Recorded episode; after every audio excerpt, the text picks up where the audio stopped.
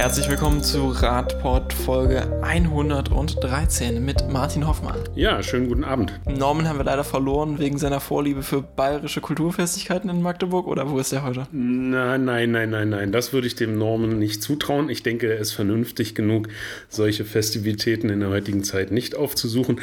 Nee, er hat einen wichtigen sehr wichtigen privaten Termin und äh, das ist auch gut so. Der Stelle gratulieren wir noch herzlich zum Geburtstag. Abwesenheit. Die, die Torte gibt es dann äh, nächste Woche. Genau. Heute ist der 27.10.2020, es ist 17.30 Uhr. Wir kehren die Fahrradnachrichten der Woche oder eher der letzten zwei Wochen zusammen. Letzte Woche konnten wir hier leider nicht zusammensitzen. Gab es, glaube ich, irgendein terminliches Problem für. Mhm. Wir kommen direkt zum ersten Thema und steigen positiv ein zu unserem europäischen Leuchtturm der letzten Jahre nach Paris. Martin, was ist da wieder passiert? Ja, also die Pariser bzw. die Franzosen und die Pariser sind ja in vielen Dingen äh, immer sehr fortschrittlich und wir hatten ja mehrfach darüber berichtet, beispielsweise über diese Bürgerräte, über diesen Bürgerrat, der äh, sich mit äh, Klimazielen auseinandergesetzt hat und da so ein paar wichtige Eckpunkte festgelegt hat, die eben jetzt auch in die Gesetz, äh, als Gesetz festgeschrieben werden sollen. Und auch Paris hat ja mit seiner Oberbürgermeisterin Anne Hidalgo ähm, sehr viele wichtige äh, Pflöcke eingeschlagen, was das Thema Radverkehr angeht. Ich erinnere nur an das Seine, diese Straße ehemalige, die da umgewidmet wurde als Fußgängerzone und Radweg, ähm, Fahrradabstellanlagen etc., Neuaufteilung der der Verkehrsflächen. Ich denke, sie hatten auch einige Kilometer Pop-up-Bike-Lane geschaffen. Ja, und jetzt kommt der nächste Schlag für eingefleischte Autofahrer in Paris. Ähm, die Frau Hidalgo hat ja auch in ihrer Kandidatur ähm, zur Wahl zur Bürgermeisterin, und sie ist ja wiedergewählt worden, ähm, schon gesagt, dass sie da weitere Schritte unternehmen wird. Und jetzt steht fest, dass in Paris ähm, wahrscheinlich demnächst 2021 äh, in der gesamten Stadt Tempo 30 gilt. Die Schnellstraßen, also der Ring außenrum, äh, der ist natürlich ausgenommen, aber innerhalb der Stadt und die sonstigen Straßen sind dann Tempo 30. Begründung ist ganz einfach, das sollte man sich auch hier in Deutschland mal zu Herzen nehmen. Es gibt einfach zu viele Verkehrsunfälle äh, mit manchmal dramatischen Konsequenzen. Das ist Argument genug, um zu sagen, ja, dann senken wir doch einfach das Tempo. Hm, mehr muss man dazu eigentlich nicht sagen. Das wäre in Deutschland genauso machbar, passiert aber irgendwie nicht. Und äh, ja, man kann dann nur wieder mit, wie soll ich sagen, mit, mit, mit leuchtenden Augen, aber auch mit einem weinenden Auge rübergucken und sagen, ja toll, irgendwie geht das da. Ähm, Paris war ja geschichtlich schon häufig immer revolutionärer Vorreiter. Vielleicht wird es das auch in diesem Fall. Ja. Neben den klassischen. Bis, bis wir einen Sturm auf die Bastille in Deutschland haben, wird es wahrscheinlich noch eine Weile dauern. Beziehungsweise haben wir wahrscheinlich eher äh, den Sturm auf das Verkehrsministerium. Aber das ist ein anderes Thema. Jedenfalls neben den äh, genannten Vorteilen der Verkehrssicherheit, die ja vor allem daher rühren, dass der Bremsweg deutlich kürzer ist bei Tempo 30 als bei Tempo 50, gibt es natürlich auch den Vorteil, der hier angebracht wird: weniger Emissionen und weniger Lärmbelastung. Also eine Win-Win-Situation für mehr oder weniger alle, wenn man die Verkehrswende ja. konsequent durchzieht und auch Alternativen zum Auto schafft. Deswegen hatte ich ja zum Anfang auch den, äh, diesen Bürgerrat äh, nochmal ähm, genannt. Auch der hatte ja sich ganz klar für Tempo 30 großflächig ausgesprochen, weil er eben auch gut fürs Klima ist. Äh, aber eben nicht nur in Paris, sondern in allen französischen Städten. Bis es so weit ist, wird es noch eine Weile dauern, aber es braucht ja immer diese Leuchttürme und Paris ist definitiv einer, ähm, die dann eben ausstrahlen und ähm, andere Städte werden das hoffentlich nachmachen. Wann die erste Stadt in Deutschland beginnt, sehen wir mal. In unserem nächsten Thema geht es auch um Verkehrssicherheit. Dafür schauen wir in den Norden. Es geht nach Hamburg und da ist es ein leider weniger erfreuliches Thema. Es gibt eine, um eine Verurteilung eines Lkw-Fahrers bei einem erneuten tödlichen Abbiegevorgang. Ja, also, also es geht natürlich wieder darum, dass ein Radfahrer ähm, getötet wurde. Wieder der Klassiker rechtsabbiegender LKW. Ähm, ja, und das, was verstört, ist nicht nur der nächste tote Radfahrende, sondern eben auch das, was der Verursacher, der Lkw-Fahrer, jetzt als Strafe bekommen hat. Äh, der hat also jetzt hier zehn Monate auf Bewährung und das ist nicht so wirklich nachzuvollziehen. Äh, es, das, muss man, das muss man eben noch mitdenken. Es ist nicht der erste tödliche Unfall, den dieser Lkw-Fahrer verursacht hat. Also es war jetzt schon der zweite. Und wenn ich dann immer noch so fahrlässig am Verkehr teilnehme, dann kann ich nicht verstehen, wie man äh, nur zehn Monate auf Bewährung bekommen kann. Das ist für mich persönlich nicht nachvollziehbar. Ja, jetzt werden sicherlich alle sagen, ja, das Rechtssystem ist ebenso. Ich kann es trotzdem nicht nachvollziehen. Ähm, das ist das eine. Das andere ist, ganz klar auch wieder die Formulierung. Ähm, ich weiß jetzt nicht, ob das dann aus der Polizeimeldung übersehen wurde, aber in dem Artikel, den wir hier beim NDR haben, geht es, ist auch wieder die äh, Rede davon, dass beim Abbiegen der Radfahrende übersehen wurde. Und es wird hier sogar davon gesprochen, äh, also der Verteidiger des Angeklagten spricht dann davon, dass der LKW-Fahrer, äh, der Radfahrer sich hätte ja darauf einstellen müssen und besser gucken müssen. Und wenn man jetzt nun weiß, dass wir die neue STVO haben, wo steht, äh, dass LKWs nur noch mit Schrittgeschwindigkeit abbiegen dürfen, ähm, wenn man weiß, dass wenn der LKW alle seine Spiegel richtig eingestellt hätte, wenn man weiß, dass wir darüber diskutieren, dass es ähm, solche Assistenzsysteme schon lange gibt, man müsste sie nur einfach endlich mal einbauen. Wenn man all das weiß und jede Meldung, die man liest, wo wieder ein Radfahrender getötet wurde durch einen LKW, ja, also mir fehlen dann einfach letztendlich immer die Worte, ich kriege einen dicken Hals. Ähm, auch in der Polizeimeldung von heute äh, oder von genau. gestern in Magdeburg wieder genau. ähm, der Fall, wo dann auch erwähnt wurde, naja, da war es kein LKW, glaube ich, war es ein ganz normaler PKW, wo geschrieben wurde, äh, der Fahrer habe die Radfahrerin übersehen. Das ist einfach nicht, also wir können nicht von Übersehen reden, weil dieses Übersehen ist einfach schon ein, ein Freispruch praktisch, den die Polizei da im Voraus erteilen. Sagen, er konnte ja nichts dafür. Doch, diese Menschen sind dafür, wenn sie ein Fahrzeug führen, kann ich das nur unter den Bedingungen machen, dass ich dieses Fahrzeug sicher führe, weil die haben halt, also die wickeln eine gewisse Kraft. Das und muss sicher, das darf so nicht aussehen. Exakt. Und wie oft, also ich habe es ja alles aufgezählt. Wir haben jetzt die STVO-Änderung, Schrittgeschwindigkeit beim Abbiegen. Wir wissen, dass die LKW-Spiegel so einzustellen sind, dass man alles überblickt. Wir wissen, dass wir die Assistenzsysteme schon lange haben. Sie müssten nur endlich mal eingebaut werden. Ja, jetzt sagt der Bundesverkehrsminister, wir brauchen die europäische Lösung. All das ist Schwachsinn. Äh, all das könnte, wenn die, die an der entscheidenden Stelle sitzen und ihre Verantwortung wahrnehmen würden, trotzdem alles passieren.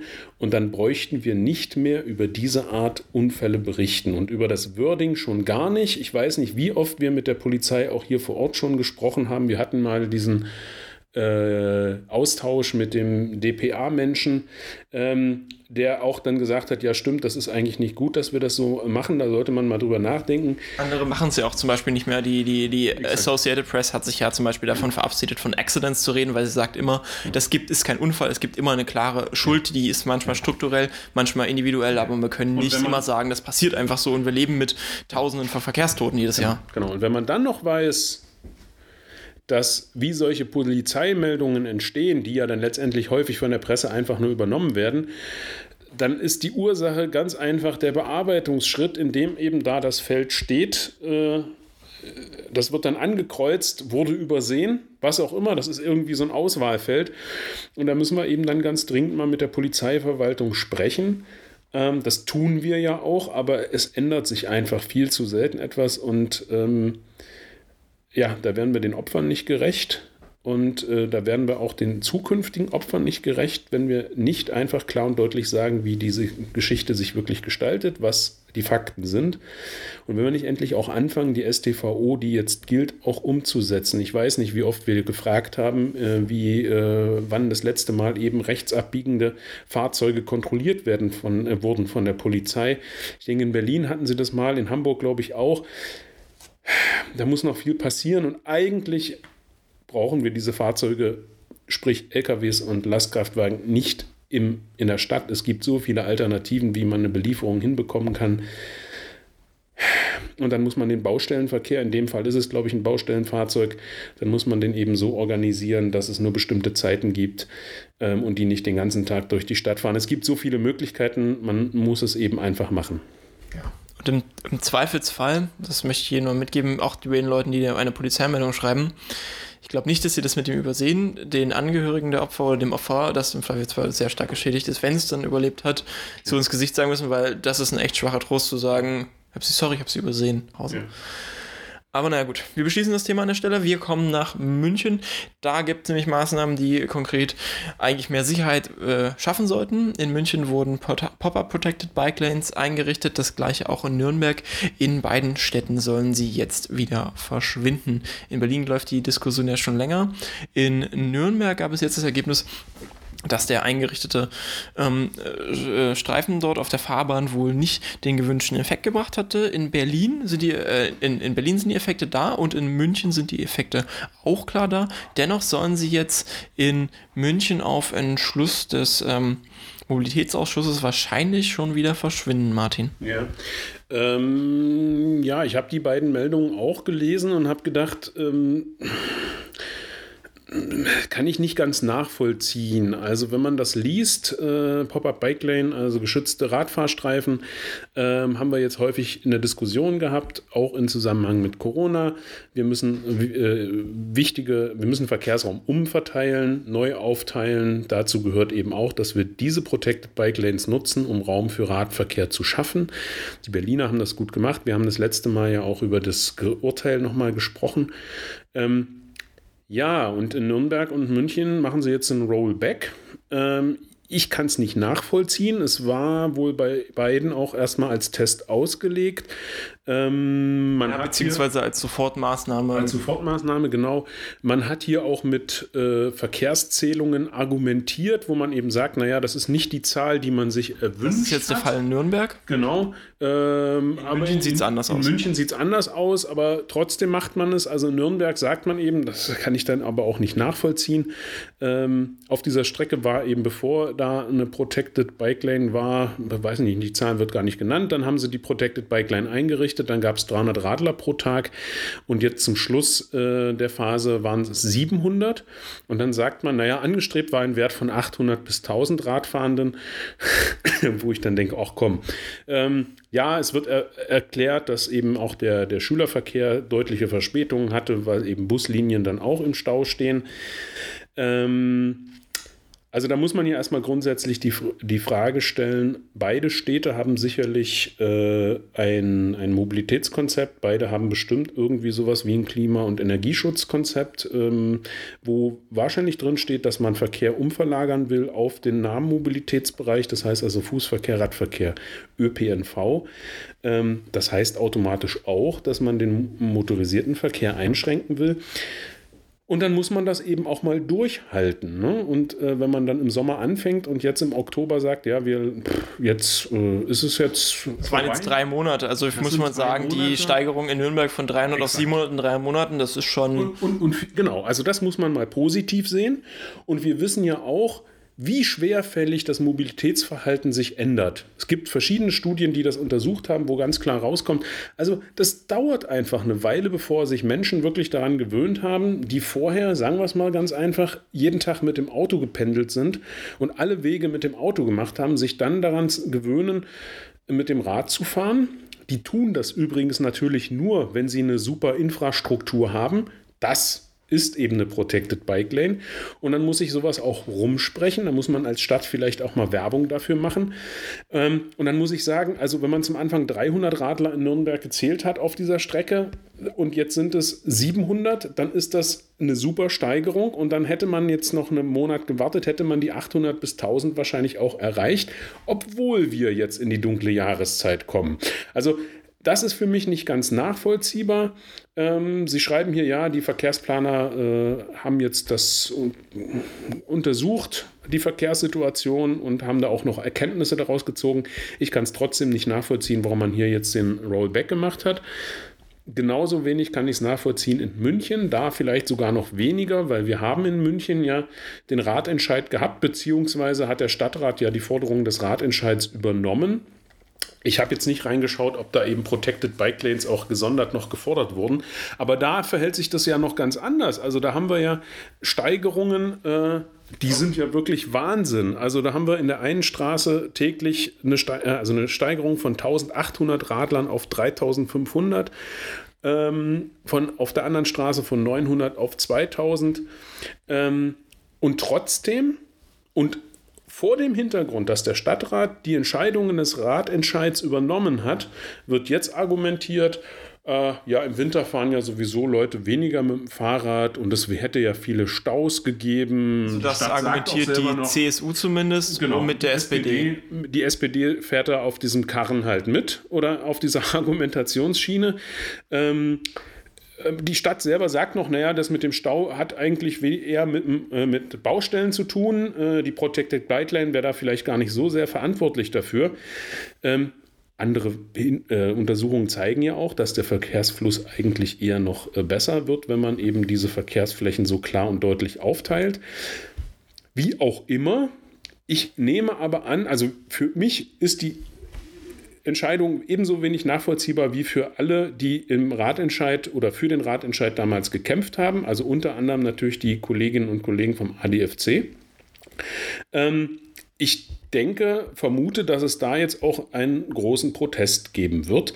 Und ähm, auch hier gilt natürlich, das ist jetzt auch seit Juli war das, ne, hat man nachgeschaut, ähm, wo diese Protected Bike Lanes eingerichtet wurden. Man muss eben auch einfach mal dann, wie, wie man so schön sagt, den Rücken gerade machen und äh, dann eben auch mal den Protest aushalten und sagen, ja, wir haben das Konzept, dass wir den Verkehr umverteilen wollen, wir wollen was für den Klimaschutz tun, wir wollen, dass Menschen umsteigen. Und dann muss man dieses Angebot eben auch aufrechterhalten. Und gerade eben auch jetzt in der Jahreszeit, wo möglicherweise weniger Menschen mit dem Fahrrad fahren, das wollen wir auch erstmal noch sehen, ob das so sein wird. Ähm, es gilt nach wie vor auch hier, gute Infrastruktur, die wird auch im Winter genutzt. Und äh, so kann ich der Argumentation hier äh, der beiden Parteien, die das jetzt hier fordern und letztendlich leider auch durchsetzen werden, kann ich nicht folgen. Ich hoffe auf großen und starken Protest, sodass äh, sich die Sache dann noch ins Gute wieder wendet. Protest von der anderen Seite war ja vor allem, dass es jetzt irgendwie keine demokratische Legitimierung für die ähm, eingerichteten äh, Fahrradstreifen gegeben hätte. Wie ist denn die Bürger in Resonanz gewesen? Da gab es ja zumindest ein paar Stimmungsbilder in Berlin oder aber auch in München. Äh, es ist nicht nur der ADFC, der eben jetzt sagt, äh, nie nachvollziehbar, wir werden dagegen protestieren gegen, diese, äh, gegen dieses Vorgehen es ist eine breite Front oder ein breites Bündnis, was sich da jetzt zu Wort meldet. Das ist einmal der Bund Naturschutz unter anderem, dann daneben äh, gemeinsam die Elternbeiräte der Kindertageseinrichtungen, die beide sagen, wir sollten diese Pop-up-Bike-Lanes über den Oktober hinaus äh, weiterführen, weil eben auch im Winter gilt, wir brauchen eine sichere und gute Infrastruktur. Man hat es wohl offensichtlich auch schätzen gelernt, insbesondere wenn man da eben mit Lastenfahrrädern unterwegs ist. Es ist einfach mehr Platz. Und nicht zuletzt gab es wohl auch ähm, in den Bezirksausschüssen ähm, Umfragen unter den äh, oder über die Bezirksausschüsse Umfragen in der Bürgerschaft. Und da gab es dann über 7000 äh, ausgefüllte Rückmeldefragebögen und die vorwiegend positiv zugunsten der Bike Lanes ausfielen. Äh, und auch da muss man dann sagen, also wer, wofür, für wen wird da denn eigentlich jetzt Politik gemacht und werden solche Entscheidungen gefällt? Für die, die da durch diese Straße als Pendler durchfahren oder für die, die an diesen Straßen wohnen und diese Straßen nutzen, um ihre Kinder zur Schule zu bringen beispielsweise und die darunter leiden, dass es eben laut ist und dass es stinkt. Wir werden mal sehen, wie sich das entwickelt, aber es, es ist einfach nicht nachvollziehbar. Auch aus Berlin kennen wir ja ähnliche Ergebnisse, die wir von einigen Folgen schon mal vorgestellt hatten. Da sehen wir ja auch, dass es vor allem bei Fußgehenden, bei ÖPNV-Nutzenden natürlich bei den Radfahrern eher Zustimmung für diese Protected Bike Lanes gibt. Bei den Autofahrern natürlich die Ablehnung. Ja, wir hatten ja nicht zuletzt diese eine Studie, ähm, die auch mit diesen coolen Bildern gearbeitet haben. Ich kann, jetzt nicht mehr, kann mich nicht mehr daran erinnern, wie die heißt. die hat sich damit beschäftigt, wie äh, genau. sichere Radwege in Berlin aussehen sollten. Genau, und da war ja ganz klar und deutlich, äh, dass wenn diese Verkehrsräume sehr schön getrennt sind, dann akzeptieren das sowohl motorisierte Verkehrsteilnehmer als auch eben die Fußgänger, die eben auch ihren Raum haben und nicht durch Radfahrende gestört werden. Alles spricht dafür, Protected Bike Lanes in den Städten zu haben, aber äh, es ist eben dann doch wohl noch nicht so, dass es überall angekommen ist. Also da kann ich jetzt nur hoffen, dass eben dieses breite Bündnis da jetzt wirklich auch laut und stark, klar und deutlich sagt, das geht nicht. Wir haben uns, wir, wir, wir sehen das anders. Und ich meine, 7000 ausgefüllte Fragebögen zeigen auch, dass das Interesse bei den Bürgern vor Ort ist da. Und wer dann trotzdem eine politische Entscheidung dagegen fällt, Ich weiß nicht, der hat irgendwas nicht verstanden. Wir kommen jetzt von der bayerischen Hauptstadt in die sachsen-anhaltinische Hauptstadt. Wir kommen nach Magdeburg. Hier geht es zum zentralen Platz, zum Hasselbachplatz. Da gibt es seit ich weiß nicht wie vielen Monaten schon eine Diskussion zwischen Stadtrat und Stadtverwaltung. Der Stadtrat hätte gerne eine Entschleunigung dort um diesen scheinbaren Kreisverkehr, Kreuzungen ähm, und würde sich eigentlich gerne dafür aussprechen, dass dort äh, Bremsschwellen hinkommen, also äh, irgendwas, was die Beschleunigung vom Autoverkehr runternimmt, damit es dort sicherer wird. Die Verwaltung versucht sich seit Monaten dagegen zu wehren, besonders sie legt immer wieder Begründungen vor, wie es nicht gehen soll. Ähm, jetzt sollen dort nach Vorschlag der Verwaltung Berliner Kissen in, äh, installiert werden. Mhm. Martin, was sind Berliner Kissen? Ist das eine Couch jetzt? Ja, genau. Das ist ein großes Sofa jetzt. Genau, das, also das haben sie jetzt übernommen aus der, also das ist jetzt ironisch, ne? Also nicht, dass jemand falsch versteht. Das hat man übernommen vom Parking Day, da hat man das ja schon mal gezeigt, wie das geht. Da sind dann, werden dann so Sofas aufgestellt und Kissen auf die Straße gelegt, äh, damit es einfach insgesamt gemütlicher wird und die Autofahrer einfach auch mal stehen bleiben, sich kurz ausruhen und der Verkehr dann zum Erlegen kommt.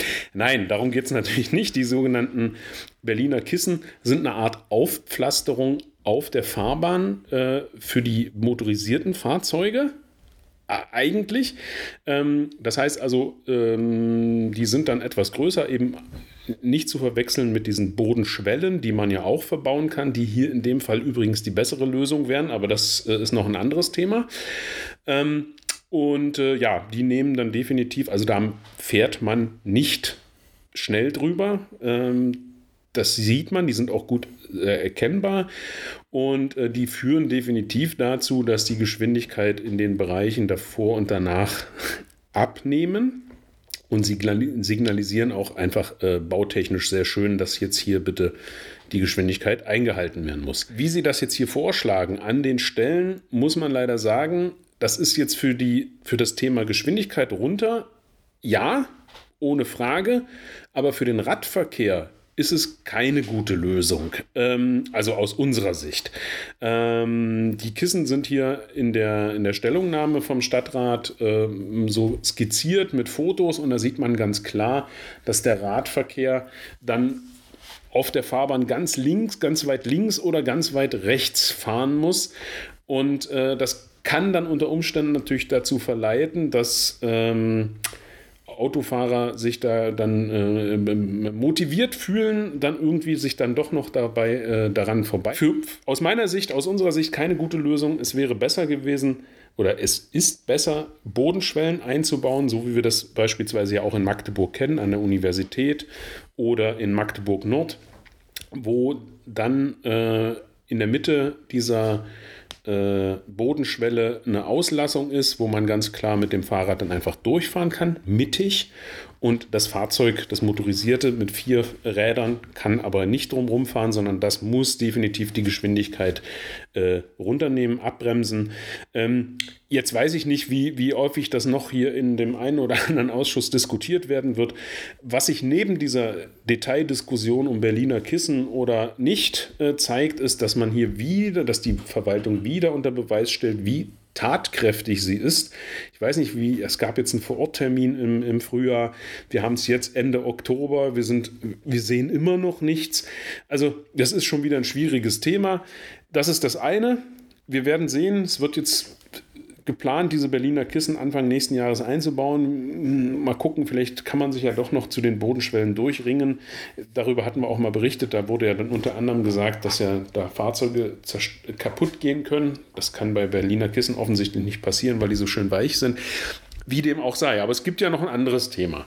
Ähm, in einer der Straßen, die dort vom Hasselbachplatz abgehen, das ist die Sternstraße, äh, jeder, der Magdeburg kennt, weiß, da gibt es äh, sehr viele Kneipen, Spätshops und einfach schöne Orte, wo man äh, sich abends äh, treffen kann für einen kleinen Plausch und ein Bierchen.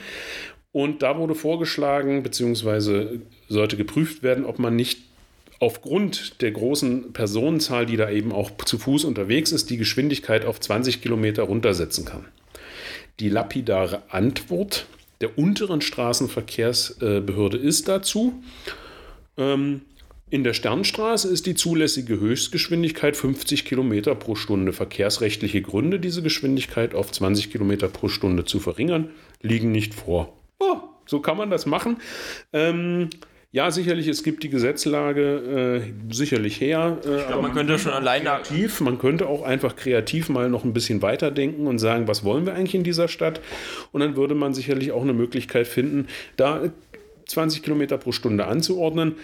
Aber man will es eben schlichtweg nicht. Ähm, ja, man könnte auch die Flanierqualität dieser Straße damit steigern, indem man Natürlich. da nicht so einen lauten Autoverkehr die ganze Zeit durchballern lässt. Man könnte auch davon ausgehen, dass es vielleicht nicht so clever ist, wenn man aus der Kneipe kommt und dann auf eine Straße läuft, die Tempo 50 freigegeben ist.